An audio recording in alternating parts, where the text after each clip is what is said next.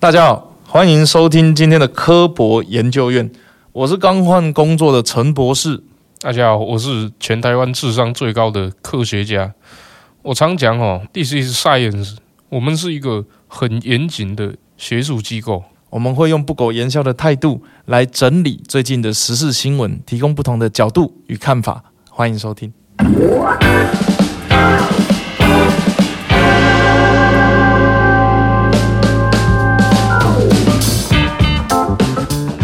科博研究院这个节目呢，其实就是啊、我们会讲一些政治时事跟新闻。那除了我自己讲之外呢，那我们也会有个特别来宾，好、我们讲这个科学家。科学家自我介绍一下啊，大家好，我是科学家，吼、叫做郑欧哦，这个真假的真，哦，那英文字母 A B C A O。哦，好，欢迎真哦。那今天要聊的这个题目呢，我想跟台湾大家大街小巷非常直接相关的，就是各政党的初选、议员拜票啦，啊，或者是在电视上你会看到哪些地方又要协调又要征召，到底什么是初选制度？今天德爱喊大概公分明。好，现在台湾主流的这个初选制度大概分成三种，一个是协调，一个是民调，那一个是征召。那诶，协调是这样。哦，我们一群人找来，哦，跟这个选区相关、有感情，或者甚至是前市长，或者是这个选区之前的民意代表，我们把他找来，然后大家聊一聊，谁对这个战局最有优势啊，最适合来参选这个位置。对，那大家讲一讲哦，啊，有个有的时候可能是在里面大吵一架，那有的时候可能是条列式的来比较，总之是啊，合议制由现场参与的人来决定啊，这个我们到底要提名谁？哎，不对，不对，听起来不对，你知道。我我总觉得这个听起来会像黑箱，你知道？好，或者还不是这个是所有人都在一个房间里面密室，啊，没有人知道，啊，还有还有可能会被窃听，就，哎，我台北市政府是这样被你窃听的吗？我 我不知道谁跑去台北市政府窃听科学家哈，所以这就是我们今天这个节目的重点呢、我们提出每一个不同制度的优点跟缺点，然后跟我们呃所有收听的观众来报告啊。在参与政治的过程里面，你们可能会有不同的想法，但是至少我们在规则面、制度面去跟大家解释，大家或许比较能够更看得懂呃现在这些政治人物在做什么事情这样。所以协调的确就像你讲的，它的坏处就是，哎，我们不知道里面到底发生了什么事情，呃，但是它当然相对的好处就是这一些呃有权利决定候选人的人，他们可以在里面畅所欲言嘛。哦，比如讲啊，这少年的时阵的切卡村那无洗手哈啊，所以我刚刚一提名的时阵选票臭臭，而且可能他们会有一些就不不能在外面讲的事情，因为协调这件事情就是，哎，有权利有资格决定这个地方的人，那至于怎么判断哪些人有权利有资格，这个各个政党有不同的方法，嗯，那总之协调它就是一个呃指合议制指定制的啊、呃，找出一个候选人来代表该政党出来参选啊、呃，我们可以想得到，比如说有一些地方。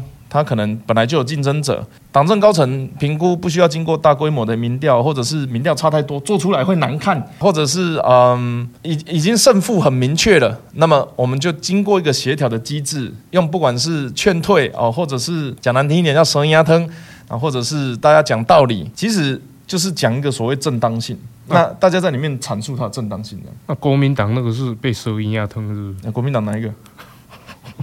我不好意思讲。你你提示一下，他姓什么 或哪一区的？不然我没办法。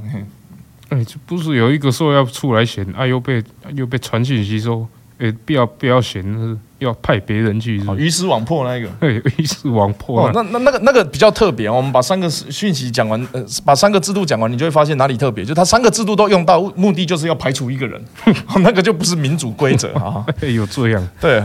那第二个方法叫民调，通常用在多选区，但是有的时候也会有所谓的参考式民调，就是可能两个人或有胜负，但差距不大，在协调的过程中，然后拿民调来参考，叫参考式民调，或者是在参与初选制度的时候，比如说议员的选举，这一区一共要提名四个人，那但是本党有八个人要参选，所以八个人在参与初选的时候就宣布这个游戏规则，所有人都来选。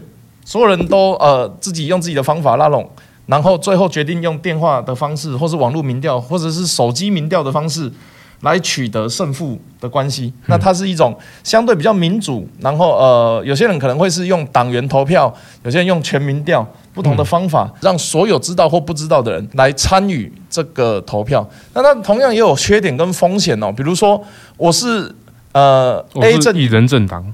啊啊，不是，不是，没有，没有，没有，没有，没事，没事。是验证的，我知道。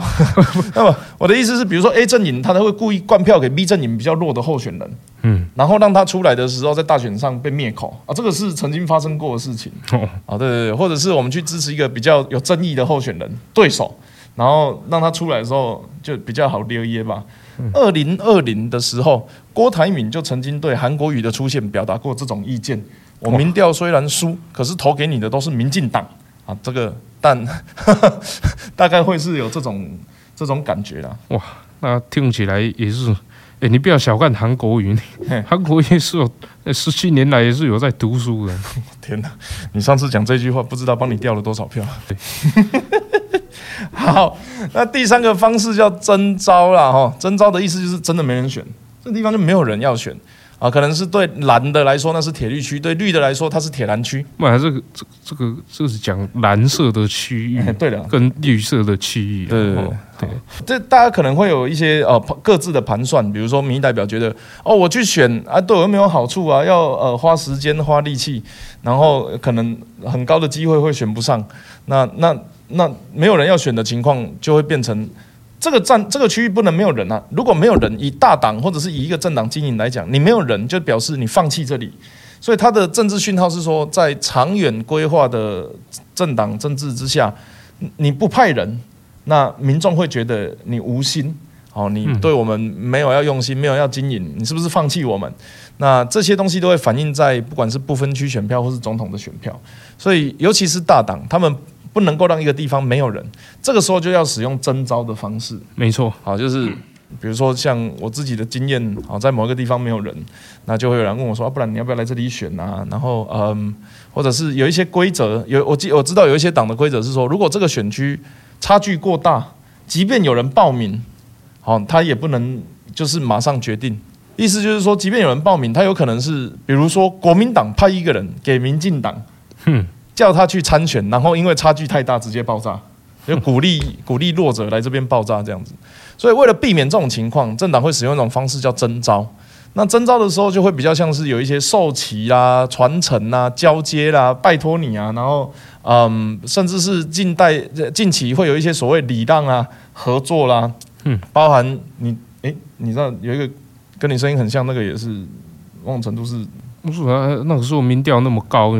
不出来选那是笨蛋，你看，说总不总不会是征召来的。嗯，好，征召一般出现在所谓的艰困选区，或者是虽然民调接近但没有人出来选的地方。总之就是缺人的时候征召，人很多的时候民调啊，这个一败一败胜负相对，或者是不想要太难看的时候，就美其名用协调合议制。那它会有不同的方法应用在不同的状况之上，所以呃，征召最主要的就是。没有人，现场没有人要选，那我们不能没人经营这个选区，所以会找一个人出来选的过程就叫征召。那这个征召就变成是党的意志或者是联军的意志去找去找一个人出来，那他就取得这个参选的正当性，这样子。诶，呃，上给我问你，我我有时候我觉得有些征召是怪怪的，你知道？像你之前被罢免掉，呃，那个对手说也是被征召，那那个是怎么一回事？哦，这个这个大概是这样，就是。征召是没有人嘛？那有的时候明明很明显是这个人啊，但是他呃需要一个大义。那以以我自己的状况来讲，他罢免我变成是他是发动战争的人。那这个时候他又要来补选这个位置，会坐实了他的我的罢免案是为了要他要上位，所以他必须要有一个仪式感。就是说，师出要有名。对对对，哦，很勉强。然后我也不是真的很想选，但是这个国家、这个社会、这个政党需要我，我只好上将。做为难嘛呢？跟他问拜托一样的啦。所以他他征召也会有一种呃，总之不管透过哪个方式，只要能够说服大众，那他就是好的方法。哦。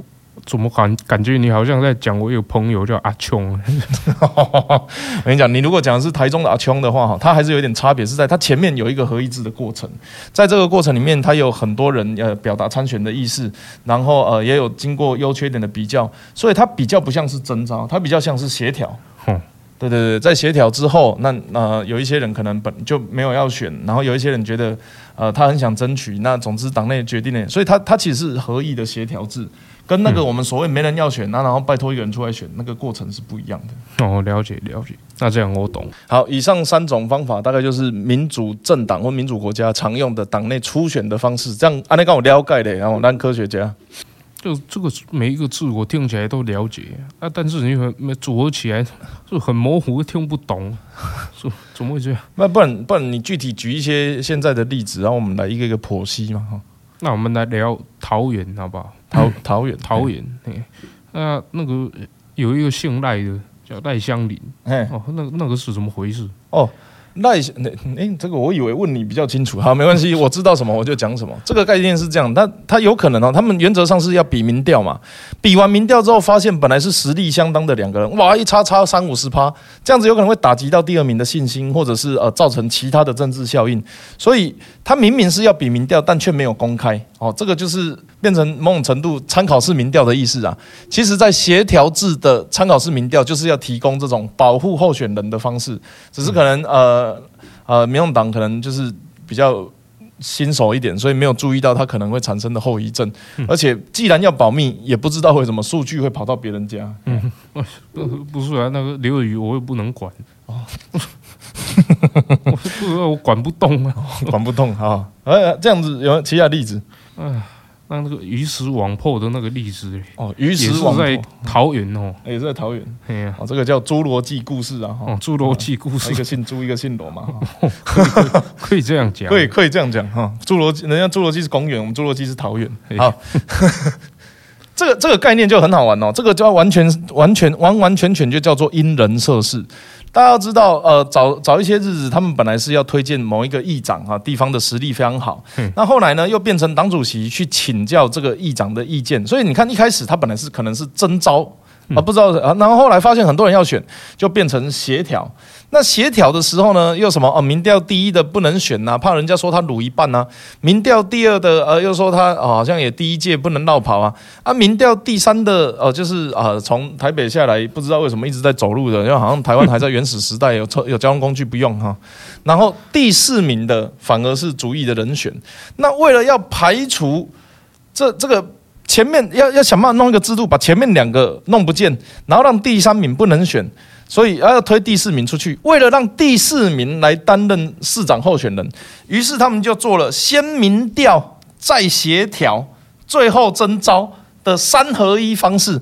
哇，这这个其实坦白讲就叫因人设事倒过来的嘛，哈，这个就倒过来的嘛。啊，其实坦白讲，他们也只是在替自己找理由啊。他们其实那这个东西是我已经设定好那个人了。然后我找一大堆说法来圆我自己的的的的逻辑，那也是很麻烦啊。但但是哈，民主社会好玩就是好玩在，如果是这样子的情况，那民众其实都看在眼里。就你如果恶搞这个有实力的候选人。那当然，他的支持者会对这件事情反感。那甚至是本来不同政党的，或者是所谓的中间选民，他们看到这些事情，也会拿这个东西来攻击，他来说啊，你们这个就不是民主的政党啊，你们就只是在办家家酒啦，只是已经有主意的人选呐、啊。其实对后面的大选都会是伤害。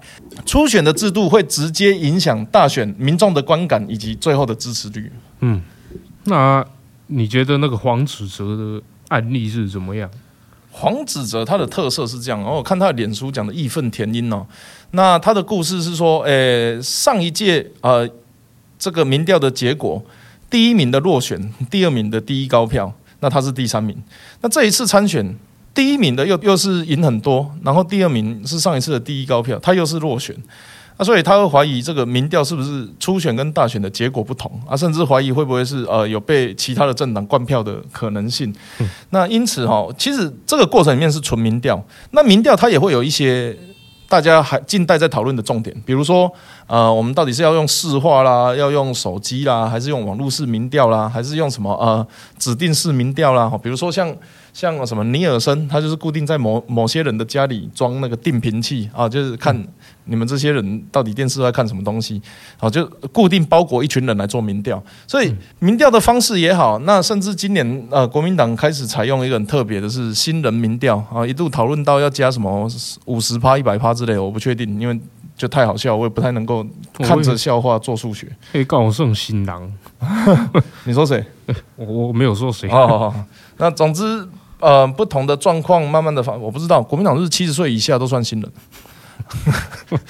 啊，总之，虽然名字叫民调是一种制度，但是在民调制度下，它的加权比重、它的呃筛选对象、它的这个民调方式，都会影响最后的结果。嗯，哦，所以呃，就我所知，呃，比较大的政党，他民调的时候，甚至会有开放助理去监听啊，民调的过程有没有作弊，然后有指定民调公司，或者是有一些很多协商方法。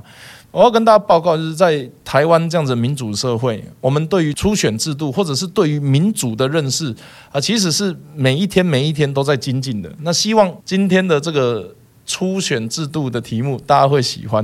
今天时间差不多，嗯、啊，谢谢我们真欧来上这个节目哦。啊，谢谢。喂，那这个今天这样子讲初选制度，应该都了解了哈。有了，都稍微有了解到这个所有的，你就征召啦。那民调啦，哦，协调，哦，这个。稍微都有了解到，这样你回去党内的时候，应该可以让你们党再进步一点，不要弄得那么难看啊。嗯，我我我会注意。好，那各位听众朋友，如果你对呃哪一个议题有兴趣，或者是对今天的主题呃还有其他疑问的话，都欢迎在 Apple 或 Google 下面留言啊，我们会找机会或者是找个方式来跟大家报告。你有其他的主题的话，也可以告诉我。那希望下一次我们还可以邀请真欧来哈啊，他还没有被台北市政府抓走的话了哈。谢谢大家，谢谢。不是啊，不是、啊。柯文哲不会告我，陈佩琪才会告我。